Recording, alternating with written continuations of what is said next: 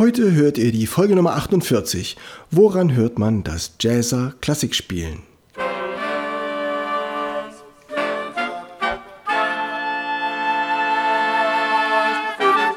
Taylors Bläser Podcast, der Wegweiser zum Lernen, Spielen und Unterrichten von Holz- und Blechblasinstrumenten. Hallo und herzlich willkommen, liebe Bläserfreunde, zur Folge Nummer 48. Woran hört man, dass Jazzer oder Jatzer oder Jazzmusiker klassische Musik spielen? Also zuerst muss man zu dieser Folge einmal sagen, wir versuchen da zwei Sachen zu trennen, die eigentlich zusammengehören.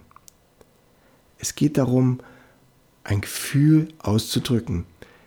Jazzmusiker suchen nach einem Gefühl in der Musik, die sie spielen, hören sich das an oder spielen es auch nach Noten und versuchen dieses Gefühl auf die Bühne zu bringen und das wieder ihren Hörern zu vermitteln. Klassische Musiker schauen in die Partitur, schauen in ihre Stimme und versuchen mit allem Wissen, mit aller Erfahrung, die sie haben zu dieser Zeit, aus der die Musik stammt, das Gefühl herüberzubringen, was der Komponist sich dabei gedacht hat. Das haben alle gemeinsam. Sie musizieren ein Gefühl, was irgendwie konserviert aufgeschrieben ist. Vielleicht als Platten konserviert. Und jetzt kommt jemand, der in der Jazzmusik-Tradition steht, in der sich alte amerikanische Jazz-Blues-Musiker anhört und versucht mit deren Mitteln die Musik emotional auszudrücken, der kommt zu anderen Ergebnissen als ein Musiker, der ein totaler Beethoven-Fan ist und sich die Sinfonien angehört hat und die Streichquartette und dann versucht, die Sachen nachzuspielen und sich die Bände kauft und dann das auf seinem Instrument übt. Er hat da andere Mittel zur Verfügung. Und genau darum soll es heute gehen. Was sind die unterschiedlichen Mittel, mit denen diese Musik ausgedrückt wird? Heute ist es ganz konkret so rum, dass ich mir gedacht habe, wenn jemand, der viel Jazz spielt und der vor allem Erfahrung mit Jazz hat und noch nicht so in der Klassik drin steckt, wenn der ein klassisches Stück spielt, was sollte der beachten? Also, jemand, der Jazz spielt, ist gewöhnt, mit seinem Instrument viele unterschiedliche Töne zu spielen. Unterschiedlich laute Töne, unterschiedlich harte Töne. Und es gibt wichtige und unwichtige Töne. Das ist übrigens eine Parallele zur Barockmusik. In der Barockmusik ist es auch so, dass wichtige und unwichtige Töne, schattierte und heller klingende Töne zusammengehören und sich abwechseln. Im klassischen Bereich ist das Klangideal, dass die Töne alle gleich gut klingen. Jeder Ton soll einen fantastischen, bestmöglichsten Klang erreichen. Der Takt ist die Seele des Klanges. Das hat ein Barockmusiker gesagt. Und nicht umsonst ist das Wort Barock so nah am Rock. Der Rock steckt da drin. Im Rock ist es genauso. Da gilt es auch, dass die Seele des Klanges der Rhythmus ist. Stellt euch ein E-Gitarren-Solo vor, das richtig toll gespielt ist.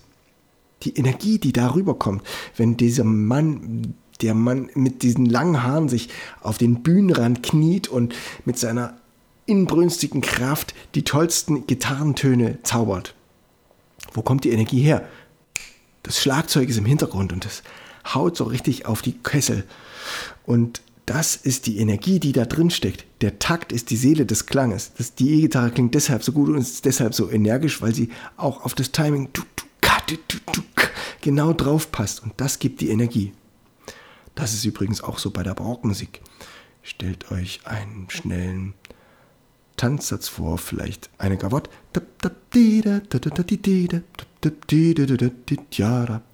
Da bleibt für den Klang, für die Klangausbreitung, fürs Einschwingen von den Instrumenten nicht viel Zeit. Das heißt, es ist viel wichtiger, im Takt zu spielen. Das ist eine Gemeinsamkeit von Barock und Rockmusik. Aber es gibt die große Tradition der Orchesterspielweise, wenn 40, 50, 60, 70, 80 Musiker zusammenspielen in einem großen Orchester und sie verfolgen Melodielinien, die ineinander verflochten sind und immer weitergehen und gar nicht aufhören. Und wenn alle diese Musiker total individuell ihre eigenen Ideen noch mit hineinbrächten, dann würde es ein Durcheinander geben und der Klang würde verwaschen werden. Deswegen muss jeder Musiker, der in einem Orchester spielt, sich sehr nah an den Notentext halten und klare Töne spielen, die möglichst einen einheitlichen, weichen Klang produzieren, der sich gut mit anderen Instrumenten verbinden lässt. Das macht das Klangideal eines großen Orchesters aus. Das ist das Gegenteil von einer Big Band oder von einer kleinen Jazzband, wo man gerne den einzelnen Musiker an seinem eigenen Stil wiedererkennen will. Und daher kommt es, dass verschiedene Arten jede ihre Berechtigung, jede ihre Richtigkeit hat.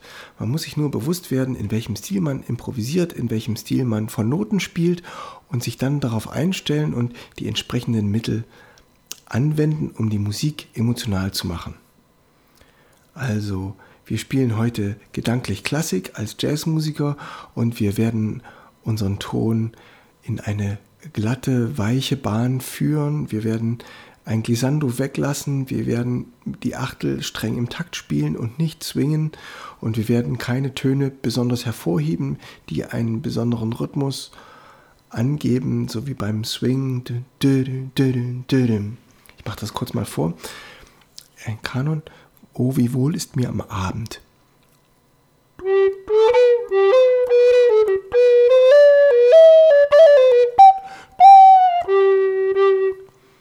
Das wäre jetzt eine freie, individuell gestaltete Jazz-Version, wo man gut das Instrument in seinem Charakter erkennt. Jetzt das gleiche Tempo, gleiches Lied, gleiche Tonart, gleiches Instrument, aber auf klassische Weise gespielt, mit einem Klang im Kopf, der gedeckt und einheitlich ist und sich mit anderen Instrumenten gut verbindet.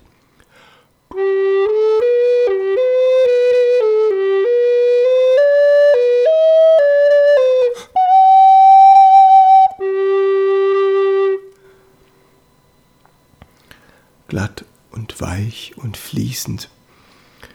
Ja, das sind die zwei verschiedenen Klangideale und ich denke, das soll genug sein für heute, um diese Gedanken zu vertiefen. Ich spreche nochmal in zwei Wochen darüber, wenn ich es umdrehe und davon ausgehe, dass ein Klassiker versucht, Jazz zu spielen und was er dann verändern muss.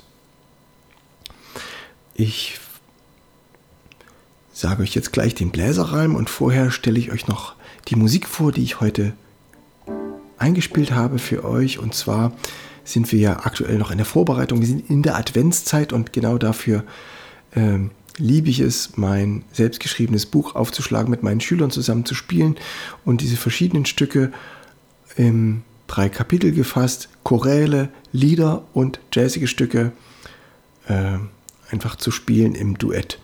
Das gibt es für ganz verschiedene Instrumente. Man kann mit Posaune, Trompete oder Saxophon in S oder in B spielen und die Instrumente kombinieren.